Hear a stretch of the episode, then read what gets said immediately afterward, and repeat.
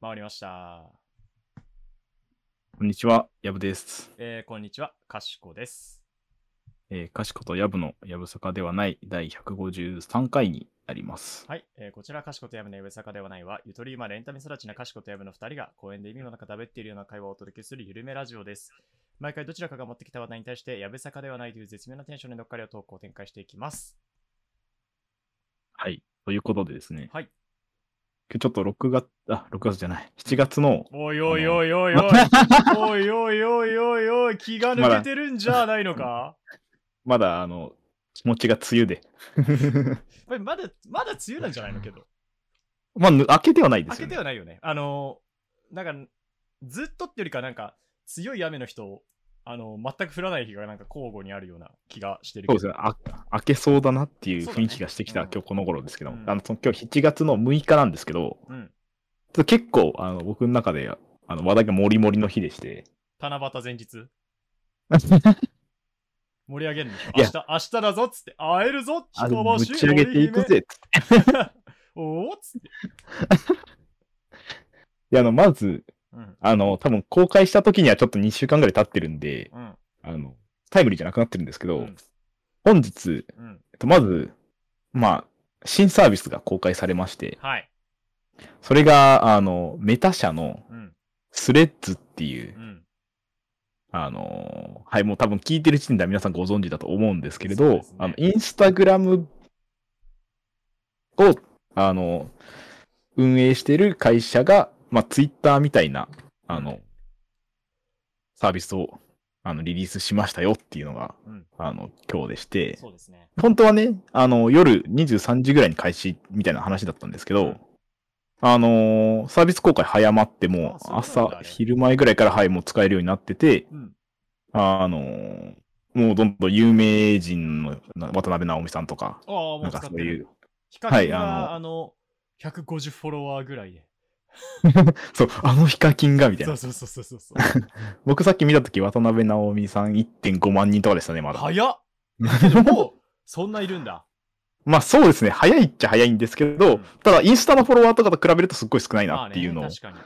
見られに。てうん、うんあの、アカウントがね、インスタグラムのものをそのまま流用、流用というか、インスタグラムアカウントで、あの、そのまま使えるそうだのねで、新しいセットアップとかも特にいらず、うんうんうんインスタのフォロワーをこう自動で全員フォローしたりとか、うんまあまあ、しないですよって言って自分でポチポチ、あの、フォローしていくこともできますし、うんその辺の使い勝手はすごい、あの、シームレスに移行できてよかったなって思ったんですけ導入ど、はすごいなんか流れていったから、おすごい、今までのこの、何このツイッターが危うくなるたびに、やれ、ミスキーだ、やれ、マストドン だ、言われてたけど、なんかはいその時とはちょっと乗り換えのね、スムーズさはまた違ったかなっていう感じはあります。そうですね。なんか、その、ミスキーとかマストドンが越えられなかった壁を一個、ひょいっと越えていってしまったような感じはすごくあるなっていうのはなんかさすが思いに、ますね。 Facebook、Instagram やってるメタ社だなとは思ったね、そこに関しては。さすあさすがの、こう、なんていうか、ユーザーフレンドリーな。で、求めてるもの分かってるなっていうのはすごそうだくねあったし、あの、タイミングもバッチリだったなっていう、 感じそんなで感じ、はありましたね。まだそんなにこう、使えてはないんですけど、うんタイムラインとかも、ツイッターライクだし、なんかもなんかう、おツイ気ッに入りターと使かってる人はまんま使えるよね、あれは。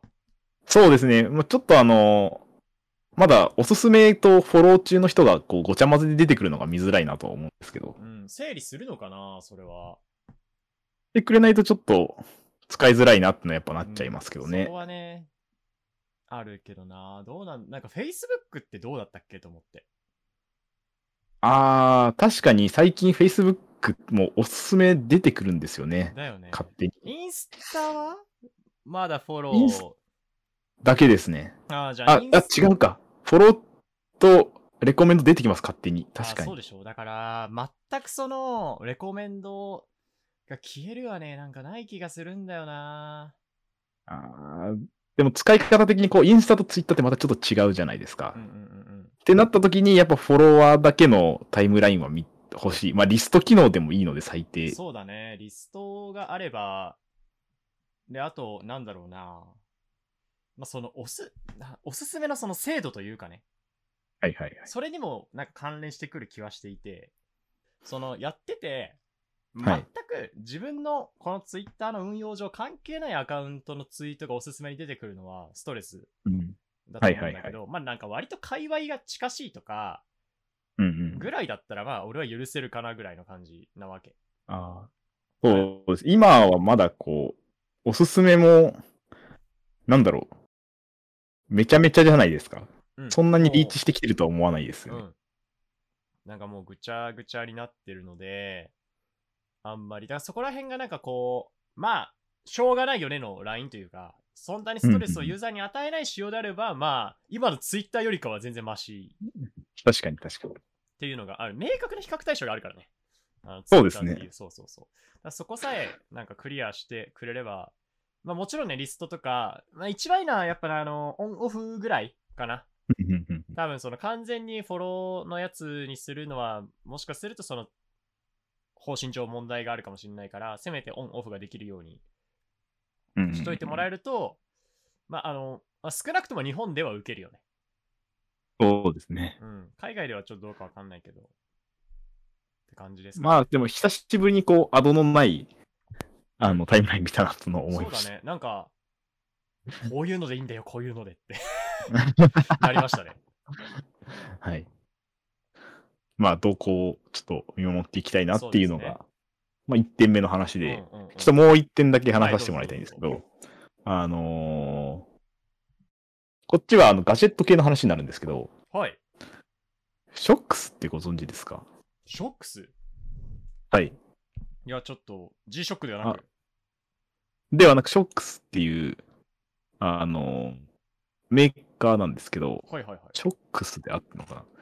?SHOKZ っていう、あ KZ はいはいはい、KZ です。はいはいはい。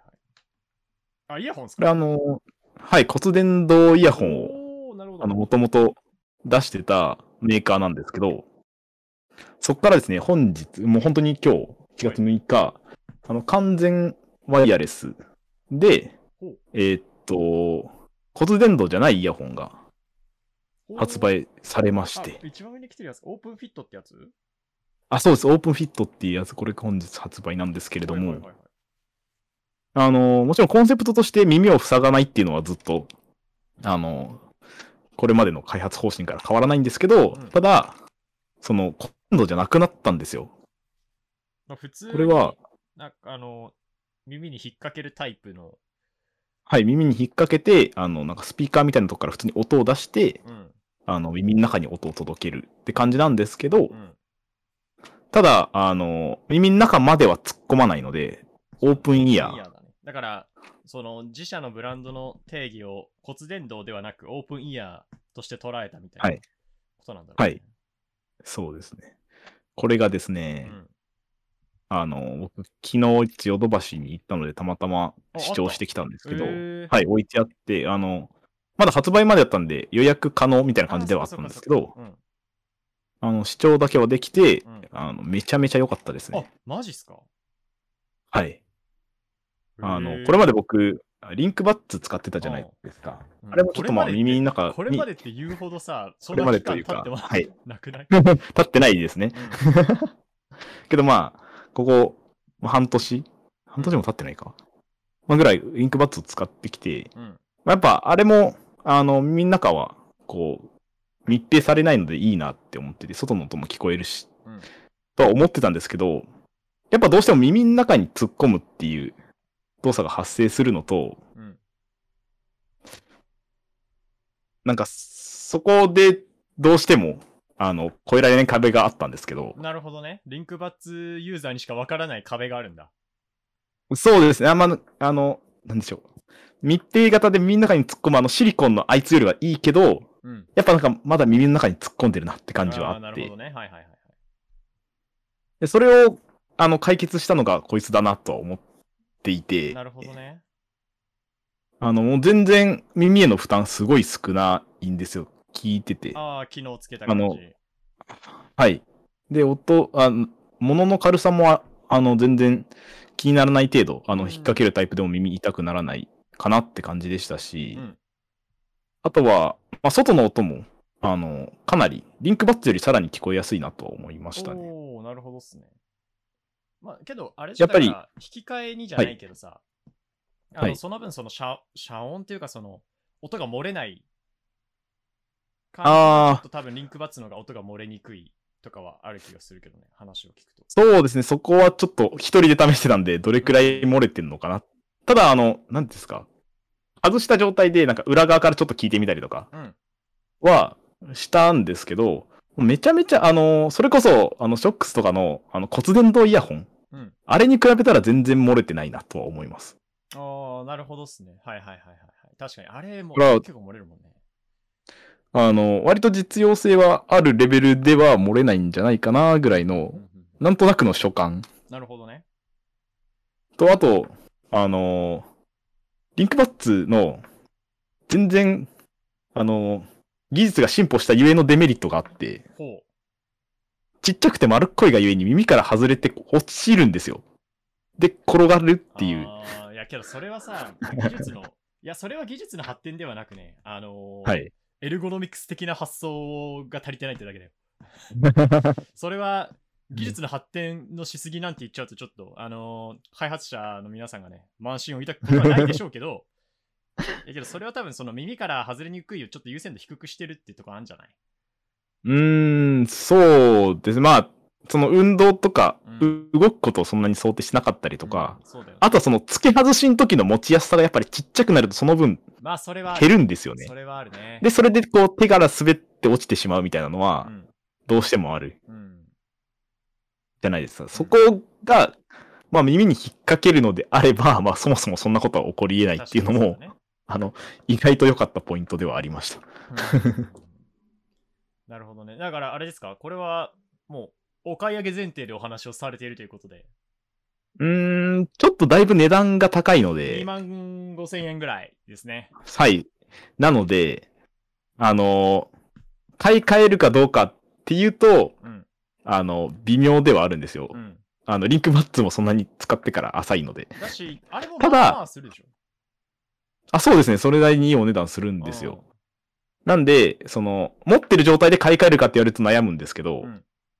同じ値段帯なので。うんただ、これから、その、そういうのを探す上で、かなり有力な対抗馬にはなるなってういん。うああ、将来ののは選択肢思いまっす。ていうことだね。はい。はい、そうですね。ああ、なるほどですね。確かに、オープンイヤー型なんかここ数年暑いじゃない。そうですさ最近すごい需要多いのかなっていうのうはんなんか感じますね。ちょっとメーカー名忘れちゃったけど、そのなんか耳に、は耳たぶに挟むタイプとか。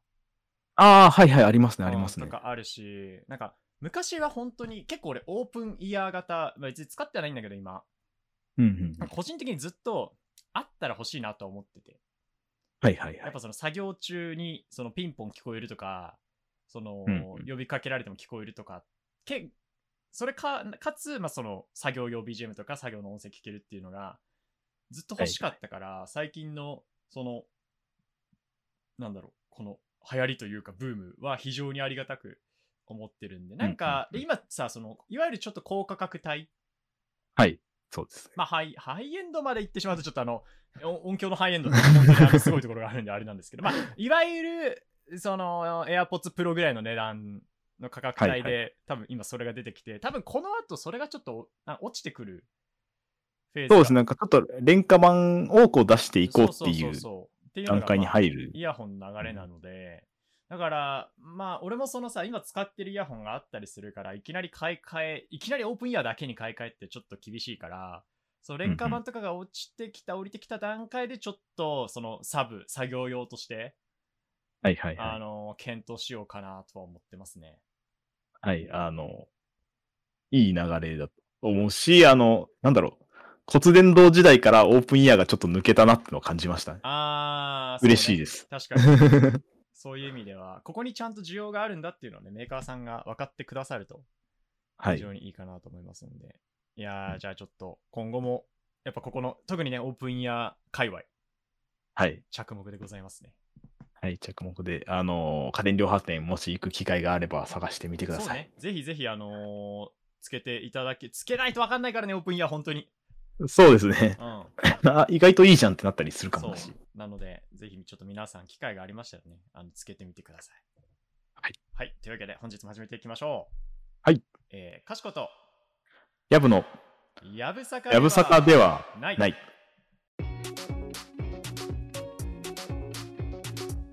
しこやぶのと、やぶやぶさかではなないい。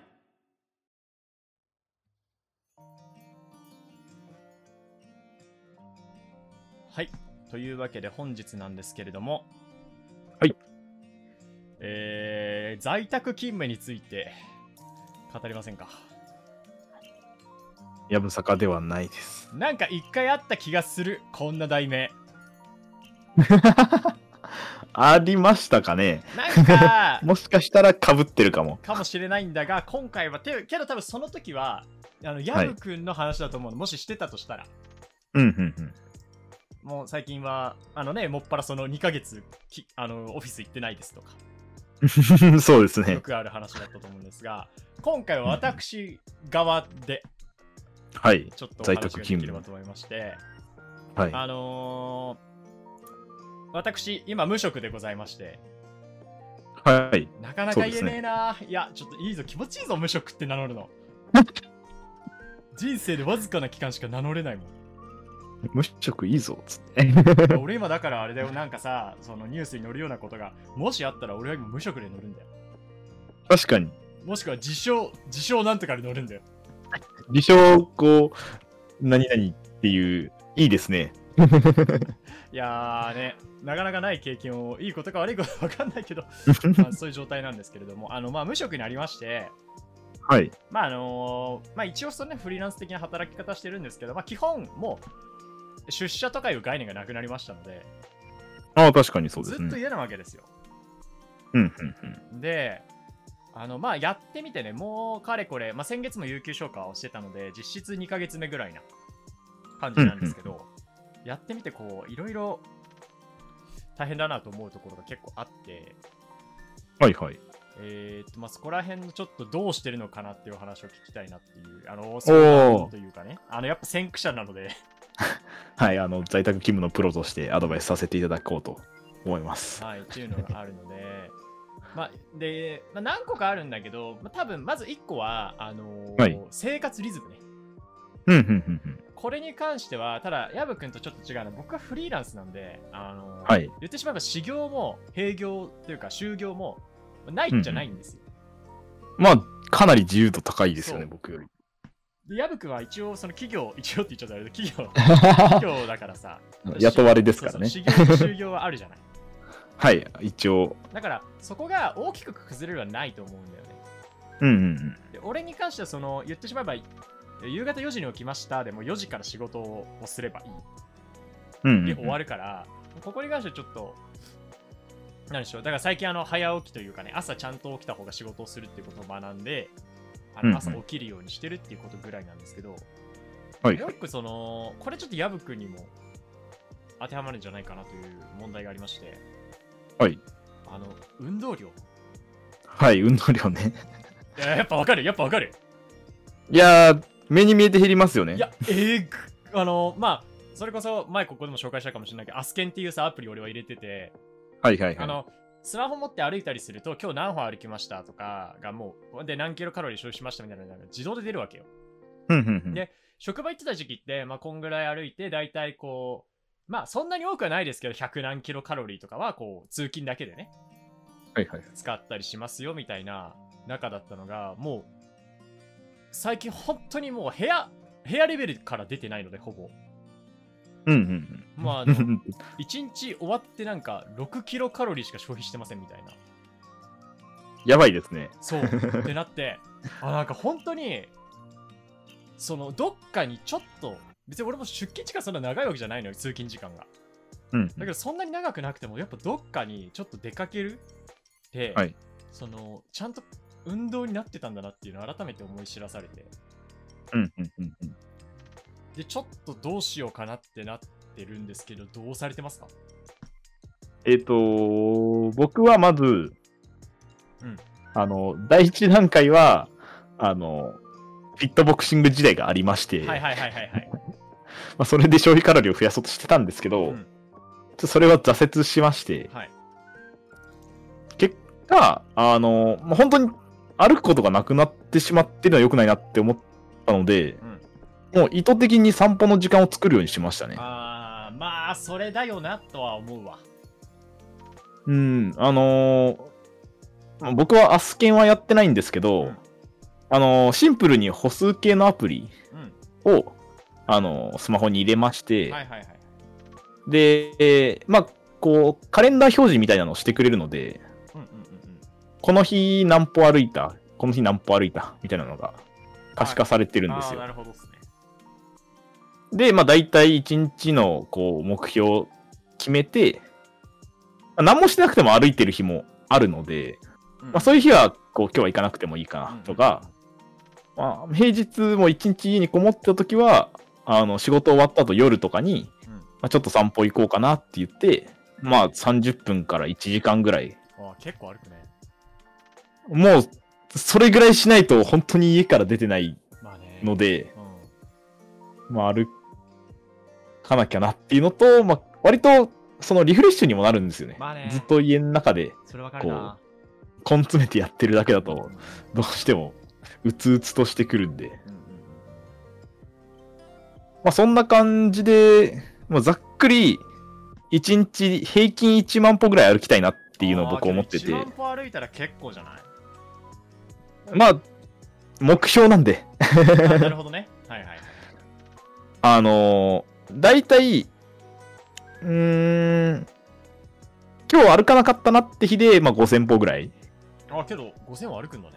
5000ぐらいは、まあ、その、めんどくさいなって時でも30分ぐらいなら、まあ、最悪、あの、散歩苦じゃないのうんでうん、うん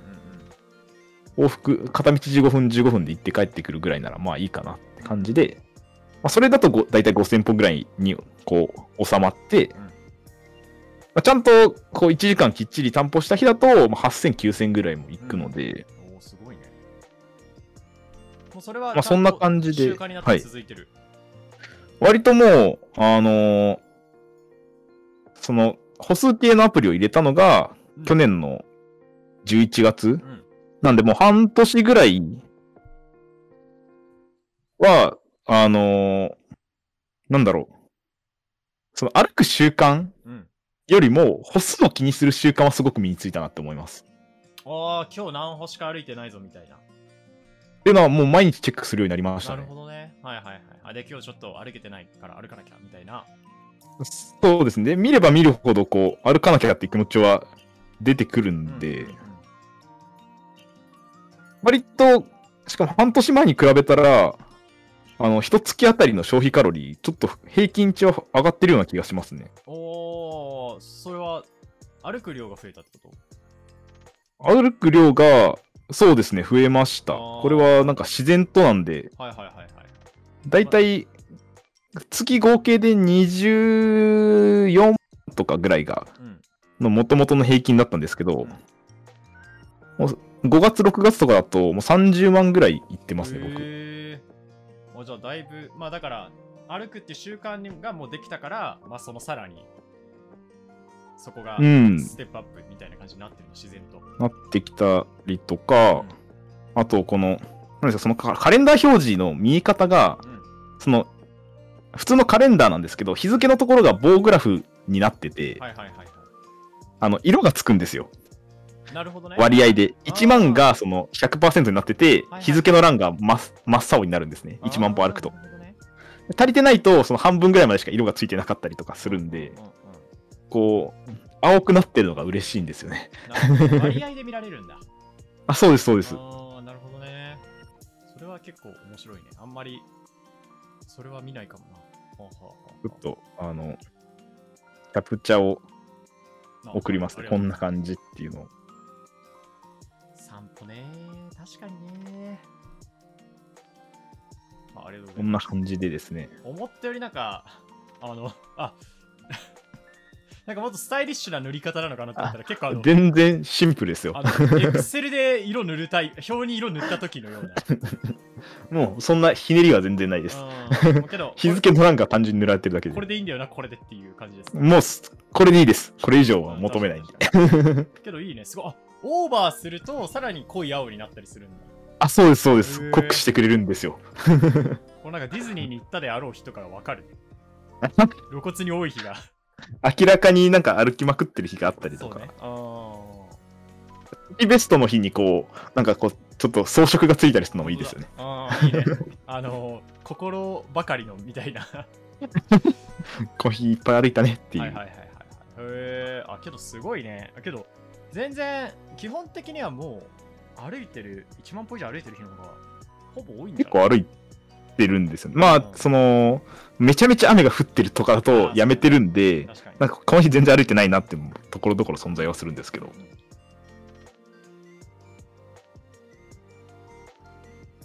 なるほどね。そうか、じゃあもう散歩がアンサーだと。そうですね。あのー一番やりやすい し、負荷も高くない、うんのでそうだねうんまあ、歩き始めちゃえばな。って感じだもんな。筋肉痛で次の日無理とかもないし、む確かにムラもできないんですよ。うんまあ、天気だけだね、本当に。そうですうね。んなるほどな。まあ僕の場合あれなんですよ。あのーまあ、ジム行ってるじゃないですか。はいはいはい。あのー、もともと職場の近くのジム行ってたから、今、すごい家から遠くなっちゃって。確かにそうですね。だからね定期もなくなって、みたいな。そうそうそうそうそう。で今はちょっとね、もう自転車で片道30分ぐらいにな ったの。めちゃめちゃ遠いですね。で、この間一回行ってみて、まあ行けなくはないなって感じなんだけど、 うんうん。あのしかもちょうど俺、あの筋トレやる前に有酸素やってて、はいはい、はあい。の、まあ、サイクリングでやる場合大体30分ぐらいをやってたから、うんうんうん。ちょうどですね。まあそう、だから行ったらもうそのまま有酸素なしで筋トレしちゃえばいいやみたいな、もう、その、行き帰りが有酸素として捉えちゃえばうんうんうん。いいかなっていう気持ちはあるんだけど、あのーまあ、行き30分はまあいいとして、はい。 帰り30分がだるいね。もうそれはもう、アフターの有酸素ですからね。そうそうそう。だ し、本来なら、あのージムでシャワー浴びたりとか、近くに銭湯があったりするから、そこに入っていきたいんだけど、いや、入った後はいはいはい30分自転車だもんなって思うと、ああ、嫌ですそうで。しょだから結局、まあ、家に帰るまでシャワー我慢しみたいになるので、うんうんなんかそこの後ろ30分いらないなーってすごい思うあのだから15分ぐらいいあの片道15分ぐらいで往復30ぐらいの場所があればなーっていうふうに思いながらうんうんうん。やってますけどだけどとりあえずなんかジムはまずちゃんと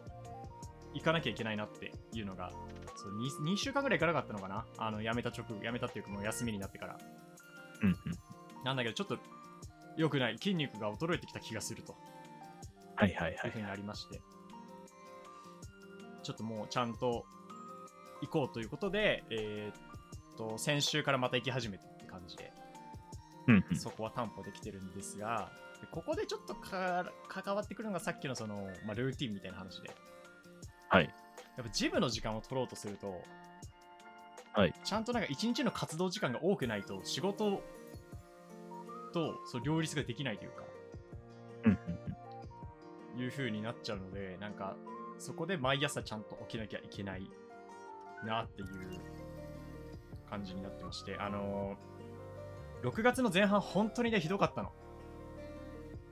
うん。うんうんうん。もうなんか好きいけなかったというか。そう。だし、仕事も全然進まなくて、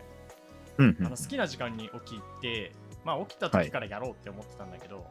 まあなはんいかはいはい11時ぐらいに起きたりするじゃん。 だいぶ寝てますね。そうそうそうそう。なんでかっていうと、それは夜中2、3時まで起きてるからなんだよああ、こう、どんどん後ろにずれていき。そうそうそうそうでまあけどね夜中起きていても起きてからまたまあその決めた時間というかあのタスク分うん働けばいいやと思ってやってたから11時とかに起きるんだけど11時に起きるじゃん、でご飯食べるじゃん、うん眠いんだよねまあ、眠いですよね。眠いあの血糖値がすごい上がっちゃってはい。とかあってあとは起きたばっかだからなんかエンジンかかんない状態で飯だけ食っちゃってなんかエンジンかけなきゃいけないタイミングで休みを取っちゃってる感じなのよはいはいはい。だからもうよりそのアクセルが重くなってしまってうんうんうんで結局なんか3時4時ぐらいまでなんかウェブ漫画読むやらツイッター見るやら YouTube 見るやらうんうんやって34時になってやらなきゃなーやりたくねーって言ってうん。 で23時間だけ仕事やって晩飯食うかーっつってで晩飯食うとまあまたやりたくないじゃんそうですね。ってなって、結局だから、なんか今1日6時間ぐらいの稼働を想定してるんだけど、はいなんか2、3時間の日が1週間ぐらい続いたのよ。あれ、稼働低いなっていう。そう。で、当初その6月のスケジュールって俺、その、もう完全フリーになった自分のキャパで計算してスケジュール入れてたから、はいはいはい。 全然足りないってなって。だから言ってしまえば、あの、もう、仕事辞める前と作業時間は変わんなかったわけ、その週は。はいはいはい仕はい事。帰ってきてから2、3時間とか全然してた から、いつも。単純になんか何もやってない時間増えただけそっていう。そう、そうなの。うわ、虚無、虚無、虚無ってなって。やばいでガチすそう、ね。ガチでやばい。まあ、その生活リズムが破綻してるのも健康にも悪いし、仕事が進んでないから、あ納期もまずいってなって、うんうんうん。でちょっとなんとかしなきゃなと思って、焦りすぎた私は一体何をしたと思いますかえー、納期を伸ばした。いや、違い ます。あのそんなね、まともな思考回路持ってないです。あの、生活リズムが崩れて、あ、虚無ってなってる人間の思考回路で考えてる。ヒントはね、多分あった。えー、けど、そういう虚無の時にしかね、やんない気がする、これは。ええー、なんだもう寝ることやめたとかですかあ、けど、近いっすね。あのー、やばいなって思いながら、はまずねい。、まずねあ、やばい、仕事やんなきゃって思いながらツイッターを見てたんですよ。はいはいはい。で、見てたら、あのーまあ、さっきのおすすめじゃないけどさ、あの、おすすめのところに、この本いいよみたいなのをさ、こう、レビューじゃないけど、レビューなのか、あのステマなのか知らないですけど、流れてくるじゃん、ツイートが。あー、まあ、な何かしらこうコンテンツとかそうをそうこうおすすめするやつですね。そうそう紹介するね。やからって言っちゃったらあれですけど、方がいらして、はい。一部界隈ではなんか驚き屋って言われてるらしい ね。驚きや。あの、なんかこれはすごい、なんとかの資料が、すあの、すリプライに続くみたいなやつあるじゃん。はいはいはい、ありますありなんめかっちゃあります、海ね。外圏で驚き屋かなんかそういうのがもうついてるら しい、名称として。うんうんうん。っていうのはまあ置いといて、まあ、多分その時はね、驚き屋ではなかったと思うんだけど、なんか読んでこれよかったな、みたいなのが流れてきて、パッて見たら、うん偉人たちの生活ルーティンみたいな本。うんうんうん。なんだっけな、ちょっと待って、今、タイトル見てくるけど、まあ、要するに、その有名な人たちがどういう生活リズムではい。生活をしていたか、その創作期間とか、っていうのああ、うんまあ、天才たちの日課っていう本ですね。うんうんうん。クリエイティブな人々の必ずしもクリエイティブでない日々っていううんうんやつがありまして はで、あの、いはい。なんだ、め有名な、まあ、ベートーベンとか、ベートーベンいたかなヘミングウェイとか、フロイトとか、うんうんマルクスとか、村上春樹もいるね。うんはいはいはいはい。カントもいるし、えーストラビンスキーとか、まあ、いろんなタイプの詩人作家、作曲家、あるウディアレン映画監督とか、音楽家とか、はい、ろんな人のこうどういう風に生活をしていたかっていうのをもうひたすらにまとめてるだけの本うんうんをなんか見つけまして、はい。で、ちょっと試し読みをしてみたんですよ。うんうんでそしたら、なんかこう、意外と、なんかみんな、なんだろう、当たり前なんだけど、人間だから、はい普通に生活をしていらっしゃって、そうですなんね。かその作曲に集中できる環境じゃなかったりしたうんの、うんうん全然。えー、なんか作曲だけだと食っていけないから、なんか音楽の家庭教師みたいなのやったりしつつ、で、家族の面倒見つつとかがあったりとうんうか、んうん。で、あと、なんだろう。あの、客人の前では絶対に自分の仕事がバレたくないから、夜中の寝る前2時間だけ執筆に当てるとか、うんうんうんその、まあ、いわゆる言ってしまえば俺の副業時代のようなやり方をしてる人も全然いて、はいはいはいで。、専業というか、割と創作に時間を当てられてる人でも、もうなんかうん、うんもう絶対に毎朝何時に起きるって決めてて、はいはいはい。でもそこからやるんで、私がたとえ3時、4時に寝よ寝たとしても、私は6時に起きると決めているのだみたいな。やったえりーと、かまあ、人によってはね、ひらめきをバッて待つタイプの人もいたんだけど、うんうんあの、もうこんなクソ長い小説を書くには、なんかこうやって毎日地道に書いていくことしかもうつながりはしないんだみたいな、なんかそうちょっと絶望とともにね、 書いていたりとかっていうのもあって、うんそれ見て、なんかそのいわゆるもう今言った人たちってもう俺たちのれ時代にも伝わってくるようなすごい、まあ、歴史の中の偉人たちじゃん。そうですね。でそういうすごいもの、まあ、なぜその人たちが偉人かって言うとすごいものとかアイディアとかを残したわけで、けどそういうのを残す人ですら、まあこう苦悩して生活のリズムに苦悩をして自分なりの工夫をしていて、うんうんうんそのなんだろうこれという回があるわけではなくなんか日々の自分と戦っていたんだなっていうのがこうちょっと分かってはいはいはい。偉人ですらそれなわけですよそうですね。何や俺をやっていうわけでさいやもうダメだこんなそんな歴史に名を残す、あのー気配が1ミリもないね自分が、あのーあ起きてからやればいいや とかあ今日稼働が2時間しかないやとかって、いやちょっと舐めてるなって思いまして。うんうんうんうん。ということで、もうその場で本を買いましてね。はでも、ざーっと読んで、あの全部は読んでないんですけど、ばーっとこう、まあ、前半4分の1ぐらい読んで、いああ、朝起きようって 思って、はいそこから極力朝8時前ぐらいに起きるっていうのをやり始めまして、うんうんでちょっと先週崩れちゃったんだけど、今週また少しずつできてて、うんうんうん。で、そうすると、あのー仕事進むんですね。 いいですね。そうなんですよ。で、仕事進むし、であと英語の勉強の時間も取れるようになるし、はいはでい。さらに余裕がある日は、なんかジムい、なんかそれをやってもジム行けるぐらいの時間があったりするみたいな。っえー。ていう風になって、うんうんうん。いや、これだなっていう風になりました。はいはいはいはい。だから、その、まあ人によると思いますよ。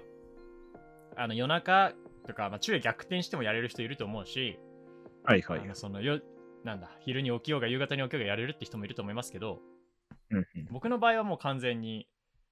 これじゃないともう動けないっていう風がな分かったのではいはい。なんでまあだから1個の問題は自分で解決をしてうんでもう1個のそその運動量の問題はちょっと矢吹に聞いてみたかったなということでの。ああ、なるほどですね。ただねだから散歩の時間がまあ毎日難しい散歩を1時間取るかはい。フィットボクシング20分取るかっていうああ、はいはいはいはい。で昨日久々にフィットボクシングやったんですようんうんうん。なんか思ったより汗かい てさ、はいはいはい。なんでかちょっとわかんない。あの、ランニングをさ、ジムでしてるから、なんか、はい運動してないとかではないと。あしてないのかな頻度が足りてないの かな うんまあけど確実にフォームとね、キレは良くなったんですよ。あの、筋トうレん、おのお成ー。果で。 いいことですね。そうだから、まあ、ちょっとそこ、散歩を取るかフィットボクシングを取るか自分の中で悩みなんだけど、うんうんうんまあけどどちらも継続は必要ってことだもんね。そうですね。あの、なんだろう。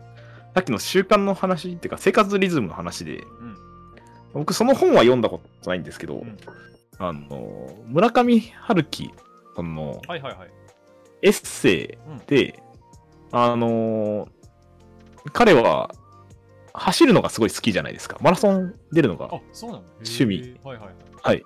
なので、その、エッセイで、ランニングについて、ランニングの習慣について、こう、主軸で書いてる、へーなんか、走ることについて語るときに僕の語ることっていうエッセイの本があるんですけど、もう何走りだけの一冊ってことあ本当に、あの、何年はこのマラソンに出た、こういう準備をしたとか、みたいなことへがーこすうごい書いてあったりとか、ランナーとしての村上春樹ってことあ、そうです、そうです、そうですえ。ー、すごいね。まあ、なんですけど、まあ、やっぱり、あのその傍らという傍らではないんですけど、メインで小説をか書いてるうん、生活と共に走ってるので、うんなんかそことのこう、絡みとうか、んこの時期はこれを書いていたとか、ああ、そっかそっかそっか。ちょっとこう、メインがマラソンとかであっても、やっぱその小説のことがちょっとこう、見え隠れするというか。はいあ。で、やっぱり読んでて思うのは、うん。その、まあ、もちろん趣味ではあるんですけど、うんそう、それ以上に、なんでしょうね。こう、生活の、こう、ルーティンにだんだんなってるんですよ。はいはいはいはいはい。まあ、その走りの調子とかも、上げるためにやっぱり毎日走らなきゃいけないとか、ああ。だんだん距離。離を伸ばさなきゃいけないとか、トレーニングの方法とか、その、マラソンに向けて調整をしていくために、走るペースは、こう、この時期はこれぐらい走らなきゃいけない。これの時期はこれぐらいの距離で調整していこうとかを、こう、まあ、それをまた、こう、長いスパンで見たはいはいルーティーンとして見つけ、自分で探していったりとか、うん短い話で言うと、その1日の中でどの時間帯に走る。で、この時間帯はこれをして、こういう生活を送ってっていう、こう、こう、長い方でも短い方でも、こう自分の、なんでしょうね、リズムを見つけていくのがすすごく上手い人だなと思って、はいはいはいはいなんかそこは、あの、なんでしょう。やっぱり、あれだけの大ヒット作をコンヒコンスタントに出して、こう執筆活動が忙しいはずなのに、うんやっぱベースはこう、ちゃんと生活リズム整えるとこからなんだなっていうのはすごい思いましたね。うんなんか、いやだからさ、その、まあ、こういう言い方するのはあれですけど、若い方と僕ももう使える年になりつつあるので、あえてそういう話します けど、若い方はさ、はいはいあのもう無茶をして乗り切ろうとするじゃない。あ、そうですね。けど、まあ僕もそういう時期はありましたけど、けどシンプルにそれだとさ、あの成り立たなくなってくるなとは思う。そうなんですね。なんかこう、長い期間、うんやっぱ続けられはしないんですね、その無茶は。そうそうそうそう本当にあくまで無茶なだけであってさ、うんうんうん120%を常に出し続けられるわけではないので、そのしたら壊れてしまうので、そのうまいことね、その、続け、継続できるっていう、まあずっとこのラジオでは言ってますけど、継続できるということがたどれだけ大切かというのが、本当にね、なんか俺は年齢を重ねれば重ねるほど感じるんだよね。で、そうですね、その成功した人たちって、その、継続する力というか、うん継続できる形を、こう、ちゃんと探しに行って見つけきる。いや、そうだね。で、それをこう、軌道に乗せていくっていう、そこがすごく上手なんだな。そうというかそれ、は根気があるんだなというか。うん。わかるわかる。なんかそれはすごい思うな。だから逆に言えば、その世の中で、なんだろう、は成功というとあれですけど、いろいろうまくいってる人って、なんかうんうんどこかそういうところあると思うね、間違いなく。うんうんうんその自分なりのルーティンとか、そのはい生活の流れみたいなのがもうあって、で他人から見ると、え、なんかそれ大変じゃないとか思うかもしれないけど、本人にとってはもうそれはルーティンになってて、無意識化の行動に近いから、うんうんいや別にもう今更みたいな。うんうん感じではあったりするのかもなとそ,、んだけどそんなこと言ったら本当にさもう矢部君もそうだけどその働企業勤めの人なんかさ、はい毎朝8時9時出社とかっていうのだけでも俺は相当すごいと思うねそうですね、ちゃんと朝起きるとか、そそうの起きれる時間に寝るとかっていうのを毎日続けてるのは本当にみんなすごいなって思います。そうだって行くしかないからしょうがないじゃんって言うかもしれないけど行くしうかんないからしょうがないじゃんから抜け出した人はそれができない ですから、ね、やっぱりそこはしょうがないじゃんって言ってしょうがないっていう理由でもやれるのは本当すごいと思いますしそうですね、もうそれでもどうしても無理っていうのはあると思うんでね、そうですなんでこういうふうに遅刻魔が生まれますこういうふうに。なんで、いや、本当になんかね、だからちょっと改めてこう自分の生活ルーティンを、まあ、本当に仕事だけじゃなくて、大きく生活のルーティンを見直す、見直さざるを得ないうんタイミングになりましたの で、なんかちょっといろいろ考えるところがあったなという感じでございましたね。はい。なんで、あのまあ、とりあえずちょっと、運動はね、とりあえず目下の、しましょはい、う。運動はしていきたはいと思いいます。とりあえずしましょはい、ちょっとありがとうございました。う。いいいい。かしこと、やぶの。やぶ。やぶさかではない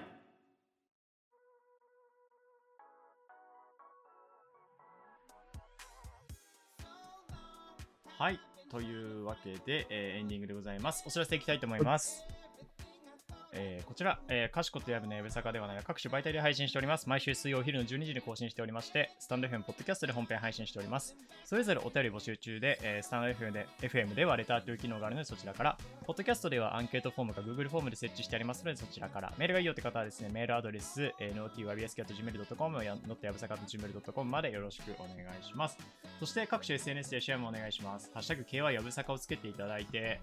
まあ皆さんのルーティンというか、うんうんうんなんですかね、こういうこと気をつけてますとか、運動習慣でもいいですね。そうですねあとはこう、まあ、なんだろう、モーニングルーティンというか、うんうんうんうん。朝起きてからこう、本格的に指導し始めるまでの流れはちょっと知りたいかもしれないですねあー。確かにそういうのはね結構人によってまあそれは YouTube でもねあのこすられコンテンツなんで、ぜひ皆さんもお伝え、教えていただければと思います。 というわけで、は以上、お知らせになります。はい。はい、というわけで今週のレコメンド曲いきたいと思いますが、えはいーっと、今ちょっと迷ってて、これ YouTube の PV ないんだけどどうしようっていう。ああ、もう。あるやつにしてもいい。うん、悩ましいですね。悩ましいですよ、いや、もう、それはそれで、こう、いいんじゃないですか。いいですかまあ、ないけどっていう。はい、全じゃあちょ然っとないいんでいですよ。すけ ども、あ のじゃあ、ヤブ君にはあれかな。えーこれを Spotify のリンクだけ送っとこうかな。はい。というわけで、今週のレコメンド曲はですね、えーチコカリートでメニューという曲になります。うんえっ、と、チコカリートさんは沖縄のラッパーですね。うんうんうんで、あのーまあ、それこそ、えーっと、まあ、えーフリースタイルダンジョンっていう昔あった、あの、フリースタイルラップのね、バトルの、えー番組うでん初代モンスターっていうことで、まあ、この、まあ、レギュラー出演をされていたという方なんですけど、沖縄の方で、で、ここ数年またちょっと力を活動に入れ始めて、アルバムとかも結構去年も出してたかなそう、去年じゃないあ、そうだね、去年、一昨年と、あ、去年か、去年出して、今年もまた最新アルバムを出してっていうことで、今回も最新アルバムが出て、うんもう正直、全部いい。うん全部。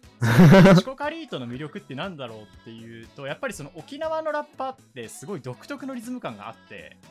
のへえ。そう、これは、うんうんあの、さらに人の、もちろんラッパーの中でもさらに差異はあるんですけど、やっぱ沖縄なりの、なんか、あ、これ沖縄のラッパーでしかないなって感じる。ちょっと言語が難しいんだけど、なんか独特のフローというかね、乗り方があったりしつつ、でチコカリートは結構、なんだろうな、なんだろう、結構自分の話を、等身大だけど、チコカリートそん、まだ若いんですよ、全然。多分僕より下ぐらいかな。あ、へえ、若いですね。そうなんで、まあ、そのチコカリートが思う今とかなんか友達とか仲間のこととか沖縄のことみたいなのを歌うことが多くて、でこの「メニュー」っていう曲はあのーまあみんなでご飯食べたいよねっていううんうんうんうんでそのそれを、まあ、みんなで集まってみんなといるのが楽しいっていうそれをなんかそのみんなでメニューを開くっていううんうんうんところが、えーそういう思考なりの表し方をしてるっていうのでまあ、うんうんなんかシンプルだけどいやいいよなこういうのっていうのではいはちょっと今いはい回は選ばせていただきましたねなんかちょっと LINE1 個紹介したいなえー、っとねまあここら辺かなえー、っと。あ、ダメだ。出てこないわ。全部いいや。 全部いいや。全ていい。全部いいや。全部いいので、ちょっとこれは一回聞いてもらって、あの他の曲もね、非常に良いので、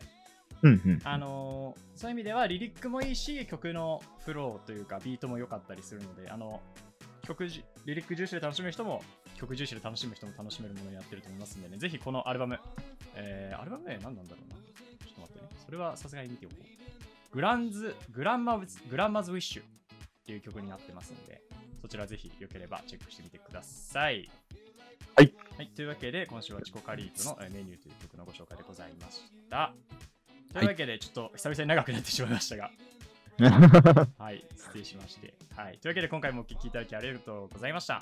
りがとうございました。えーここまでのお相手はかしこと、ヤブでした。えーそれでは皆さんまた次回お会いしましょう。さよなら。さよならら。